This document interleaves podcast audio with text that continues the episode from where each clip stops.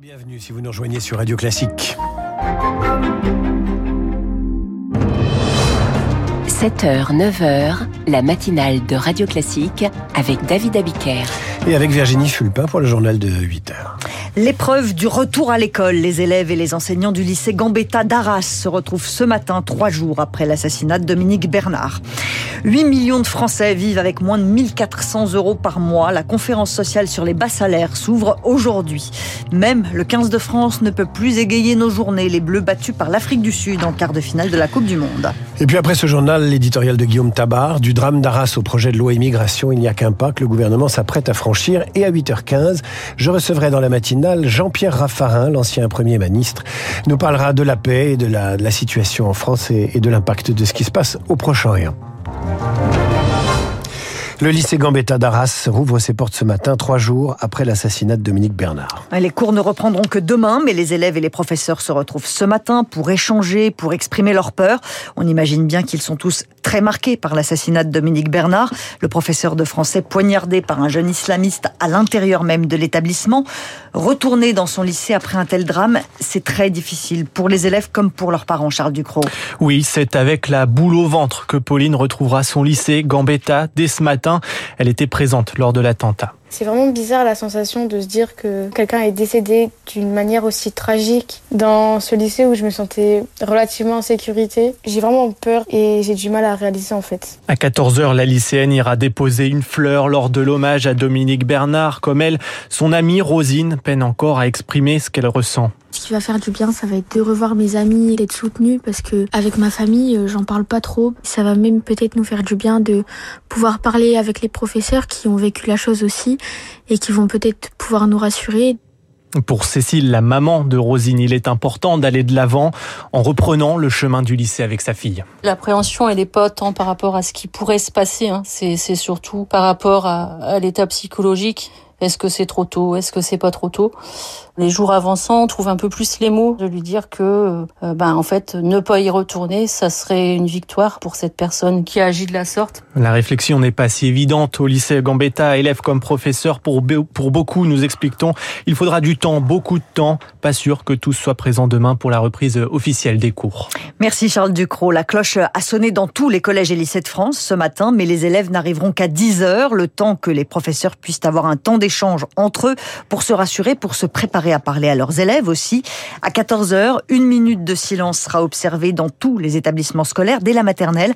Gabriel Attal, le ministre de l'Éducation nationale, a prévenu pas question de perturber ce moment d'union et de souvenir. Notamment après euh, Charlie Hebdo, l'assassinat de Samuel Paty, il y avait eu des contestations, des provocations pendant ces moments de recueillement. Ce qui est en jeu, c'est le souvenir de Dominique Bernard et de Samuel Paty, et c'est aussi l'autorité de l'école et de la République. Et donc je vais être très clair et très ferme, je ne tolérerai aucune contestation, aucune provocation à l'occasion de ces temps d'hommage. Donc très concrètement, il y aura un signalement nominatif de toute contestation ou toute provocation à l'occasion de ces moments de recueillement qui donnera lieu à des sanctions disciplinaires et à une saisine systématique du procureur de la République pour engager des poursuites. Le suspect de l'attentat de vendredi reste muet. Mohamed Mogouchov est toujours en garde à vue et il n'explique pas son geste. Il a 20 ans, il est né en Russie, il est arrivé en France en 2008. On sait qu'il était surveillé depuis cet été pour radicalisation. Emmanuel Macron a d'ailleurs demandé de passer au peigne fin le fichier des radicalisés expulsables. Les préfets vont porter une attention particulière aux jeunes hommes originaires du Caucase, comme l'assassin de Dominique Bernard, comme l'assassin de Samuel Paty il y a trois ans. Elisabeth Borne ouvre une conférence sociale sur les bas salaires. Et au chevet des millions de Français qui vivent avec moins de 1400 euros par mois. Dans un contexte d'inflation, il y a urgence. La Première ministre réunit aujourd'hui les représentants des syndicats et du patronat. Zoé Pallier, bonjour. Bonjour. Le gouvernement veut s'attaquer aux branches professionnelles dont les grilles de salaire commencent en dessous du SMIC. Oui, c'est le dossier le plus urgent sur lequel insistent syndicats et exécutifs. Aujourd'hui, 60 branches sont dites non conformes, avec des salariés payés au SMIC pendant des années, même s'ils gravissent des échelons. Stéphane Gallinet, délégué CFDT de la branche caoutchouc. C'est quoi l'intérêt d'apprendre des tâches complémentaires si de toute façon vous êtes tous payés au SMIC? Le fait d'avoir l'aplatissement de cette grille de salaire où il y a quand même des résultats, c'est qu'ils ont du mal à embaucher maintenant. Il sera aussi question aujourd'hui d'égalité salariale entre les femmes et les hommes et de travail à temps partiel. Sur ces sujets, on est prêt à aller plus loin, promet Patrick Martin, le président du MEDEF. Et concrètement, Zoé, à quoi peut-on s'attendre? Pour les syndicats, il faut contraindre les entreprises en menaçant de supprimer une partie de leurs aides, explique Dominique Corona, secrétaire général adjoint à l'UNSA. Est-ce que nous pouvons tolérer aujourd'hui encore que 75 milliards d'euros d'exonération de cotisations sociales soient donnés sans condition aux employeurs? Sur ce point, le gouvernement se montre frileux, même s'il assure que rien n'est exclu. Elisabeth Borne plaide plutôt pour la création d'un haut conseil des rémunérations. Avec quels membres et pour quelle mission? Ça doit être précisé lors des débats cet après-midi. Merci Zoé Pallier. François Bayrou, devant les juges, le président du Modem et dix autres centristes vont être jugés pour des soupçons de détournement de fonds publics, soupçonnés d'avoir utilisé des fonds européens pour rémunérer des assistants parlementaires qui travaillaient en fait pour le parti. Les Palestiniens fuient le nord de la bande de Gaza. C'est là que l'armée israélienne prépare son offensive terrestre. Tsahal a demandé aux populations d'évacuer la zone en donnant quelques heures de répit. Des milliers de Palestiniens sont encore en route vers le sud ce matin.